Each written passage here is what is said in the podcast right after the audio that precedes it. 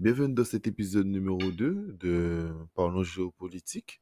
Euh, super content des retours, merci à vous. C'est, comme ça qu'on arrive euh, à progresser et surtout, euh, c'est super euh, cool de, de votre part de, de réagir et de m'envoyer des messages euh, pour me dire ce qu'il fallait faire, ce qu'il fallait pas faire, vos conseils et surtout vos questions. C'était super intéressant de discuter avec ceux qui ont pris le temps de, de me répondre. Donc euh, voilà, merci encore. Donc là, je vais essayer de répondre à certaines questions et donner euh, parfois mon avis sur euh, certaines choses. Donc déjà, au cas où, moi j'aime la géopolitique, mais je ne suis pas un expert. Quand je dis un expert, c'est qu'il y a des gens qui ont écrit des livres, qui ont pris leur temps, surtout c'est un sujet, exemple, qu'ils maîtrisent parfaitement. Donc euh, moi, c'est surtout avec des recherches, des, cho- des choses comme ça. Donc voilà, je préfère quand même le préciser. Donc il faut toujours nuancer les propos, même si euh, tout ce que je dis, quand ce n'est pas mon avis, c'est toujours sourcé. Ça, c'est sûr et certain. Euh, au cas où, même si euh, dans mes propos, je peux être très dur avec la France et les États-Unis, on va peut-être penser que je suis pro-russe. Non, moi je suis surtout euh, pro-guadeloupéen. C'est surtout ça mon intérêt. Et au-delà de ça, euh, personne pour moi de normalement constitué peut justifier la guerre. D'accord? Euh, on peut essayer de la comprendre. Donc là, c'est ce qu'on va essayer de faire. Mais personne ne peut justifier la guerre. Personne ne peut dire que la guerre, c'est bien d'aller tuer des gens, d'aller tuer des innocents. Sachant que les gens qui disent qu'il faut aller en guerre, ce ne sont pas eux qui sont sur le terrain, c'est euh, le peuple. Donc voilà, ça déjà ça.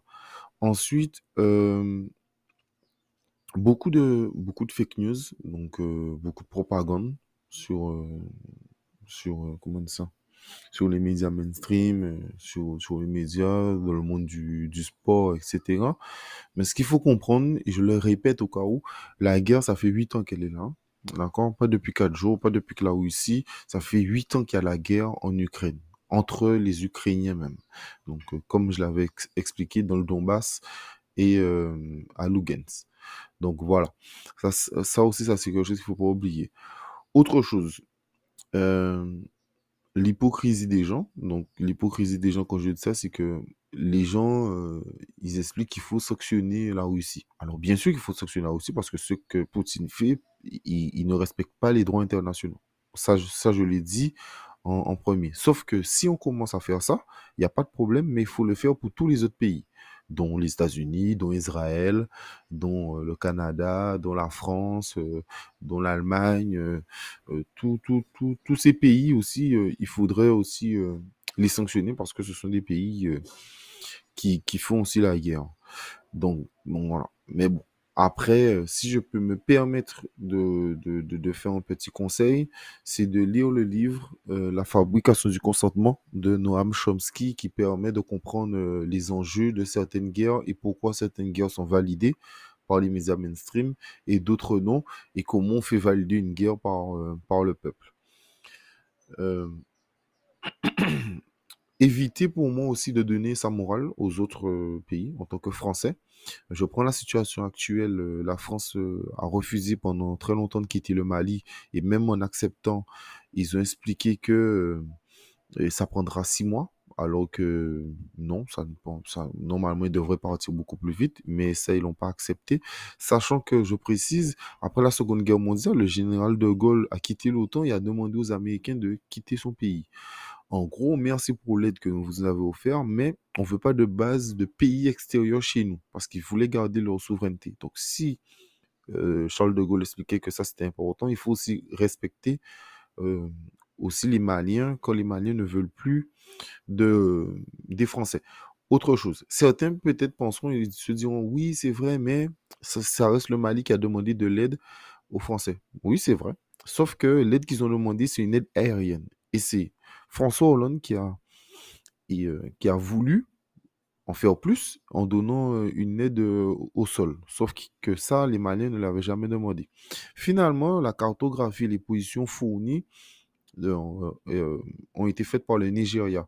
Donc, pour comprendre un peu mieux la question du Mali, je vous conseille des personnes, exemple comme Nathalie Yamb, qui a fait une vidéo très complète sur ça et qui explique les enjeux sur le Mali. les sanctions, on m'a demandé de parler des sanctions. Alors, on n'a pas encore tout le détail des sanctions. Donc, moi, ce, que je vais faire comprendre déjà, c'est que les sanctions, Poutine le savait. Donc, il l'a dit dans, dans son discours, il l'a répété encore. Mais lui, ce qu'il s'est dit, c'est que comme il savait qu'il avait qu'il aurait des sanctions, perdu pour perdu, j'y vais à fond. Moi, c'est comme ça que je le ressens en tout cas. Mais euh, voilà. Mais il avait déjà expliqué qu'il était déjà prêt aux sanctions. Le réseau SWIFT, c'est le réseau que je vous avais parlé, le réseau bancaire, tout ça.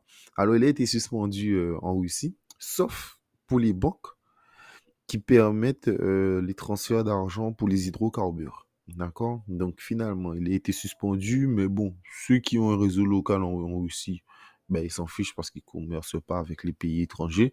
Donc finalement, c'est pour moi, c'est ce que j'appelle des sanctions spectacles. Euh, beaucoup de sanctions aussi dans le sport. Donc, euh, la finale de Ligue des Champions devait se faire en, Russie, elle va se faire en France. Et, euh, tous les athlètes russes sont suspendus. Donc, voilà. Vous connaissez mon, avis. Je viens de vous donner mon avis sur les sanctions. Si on devait sanctionner, on devrait sanctionner tout le monde. ce qu'il faut comprendre aussi sur les sanctions, alors le jour où le, euh, le, jour où Poutine il a annoncé qu'il reconnaissait les deux États indépendants, il a gagné un peu plus de 700 millions de dollars en une journée sur les hydrocarbures. Donc plus il y a des sanctions, plus les hydrocarbures montent, plus la Russie se fait de l'argent.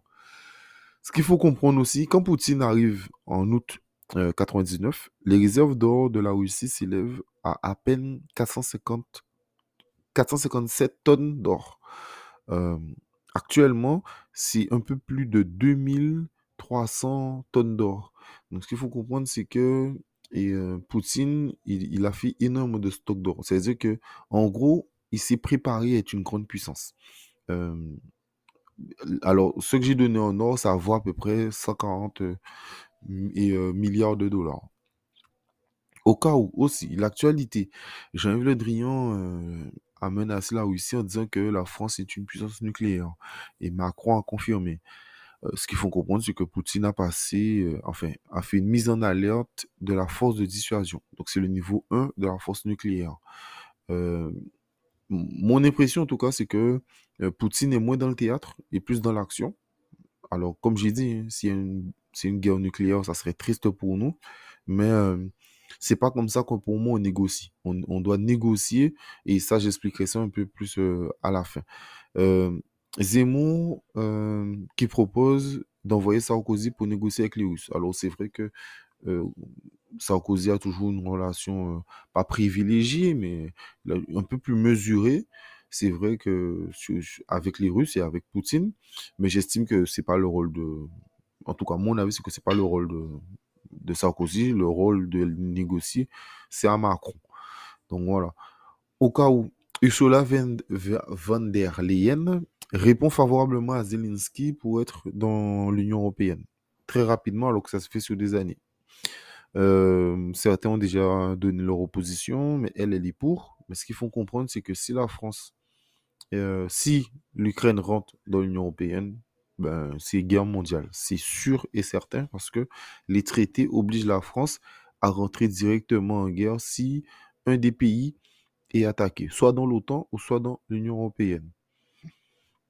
Euh, la France et l'Allemagne ont fourni des armes aux Ukrainiens, euh, donc des, armes de poing et aussi des Stingers. Donc des Stingers, c'est quoi? C'est des armes, des, des lance-missiles. Voilà.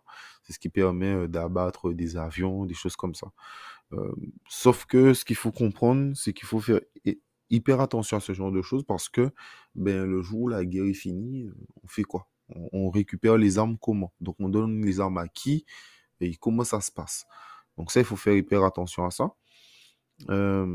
sachant qu'il y a déjà eu plusieurs précédents, exemple en Afghanistan dans les années 80, 89, je crois, où, euh, où les services secrets avaient galéré à récupérer les armes et chaque fois que ça se passe euh, comme ça. Donc donner des armes, il faut faire hyper attention. La France euh, va soutenir l'Ukraine à hauteur de 300 millions d'euros. Donc c'est les impôts des Français. Donc, on prend nos impôts et on va soutenir une guerre. Donc, pour l'instant, cette guerre-là nous coûte déjà un peu plus de 300 millions. Donc, c'est 300 millions d'aides de guerre, sans compter les armes, etc. Donc, la guerre, c'est pas gratuit. Ça, c'est quelque chose qu'il faut pas oublier. Euh, alors, pourquoi la France n'a aucun intérêt dans cette guerre? Ça, c'est aussi beaucoup la question qu'on m'a posée. Donc, donc là, pour mon avis personnel, moi j'aime la souveraineté d'un peuple, la souveraineté d'un endroit et que le peuple choisisse seul son avenir. La France, en plus, n'a pas un mauvais passé avec les Russes. Euh, il faut pas oublier que c'est les Russes qui ont perdu le plus euh, d'habitants pendant la Seconde Guerre mondiale, avec 26 millions de morts. C'est énorme. Il y a eu 60 millions de morts environ, donc eux, ont perdu quasiment la moitié. Le fait aussi que la France ne soit plus dans l'Europe et dans l'OTAN permet à la France d'être neutre, un peu comme la Suisse, et euh, de choisir en fonction de ses intérêts. Pour, pour, euh, je, vais vous donner deux exemples, des, deux exemples où on n'avait pas forcément l'intérêt d'y aller, mais on est allé parce qu'on est allié avec ben, les États-Unis. je prends l'exemple de l'Iran. Alors, en 2012, Peugeot et Renault ils vendaient la moitié des véhicules en Iran. Sauf que suite aux, sanctions des États-Unis, ils sont obligés de partir. Mais pour les Américains, c'est pas grave. Ils n'avaient pas de marché. Ils n'avaient pas un gros marché en Iran. Et par contre, les Français, ben, ils perdent. On sait que l'industrie automobile française, c'est compliqué mondialement. Donc, quand ils ont certains marchés, ben, il faut essayer de le garder. Et ça, malheureusement, ça, ils n'ont pas pu le garder.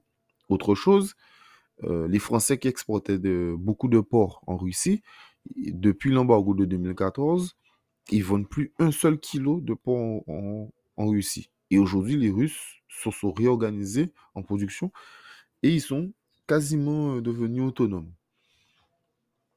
En gros, pour moi, la France doit être souveraine, euh, ne prendre parti pour personne et simplement jouer son rôle, de l'époque en tout cas, de grande nation, afin d'apaiser les choses, parce que comme je dis, personne ne veut d'une troisième guerre mondiale surtout avec les armes actuelles. Euh, les États-Unis, euh, pour moi aussi, leur rôle là, eux, personnellement, c'est pas grave qu'il y, ait la guerre en, Ukraine et que l'Europe tombe en guerre. Même si eux, ils envoient des hommes, c'est pas grave. Leur population n'est pas touchée par la guerre parce que ce, n'est pas sur, sur leur sol. Faut pas oublier aussi le rôle des lobbies des armes qui viennent perdre euh, l'Afghanistan après une guerre pendant 20 ans où ils vendent des armes, ils font de la technologie, où ça rapporte de l'argent. Mais euh, là, il fallait trouver, il fallait trouver quelque chose de nouveau. Euh, pourquoi? Parce que le budget de défense au cas où des États-Unis, il est un peu plus de 768 milliards de dollars. Pour comparer, celui de la Russie est à peine de 60 millions, milliards de dollars. Donc c'est énorme. C'est vraiment énorme. C'est quasiment 8 fois plus, quoi. Donc euh, voilà. J'ai essayé de, faire une petite partie de euh, courte, comme d'habitude. Si vous avez d'autres questions, n'hésitez pas. Et puis, euh, voilà. Prenez soin de vous.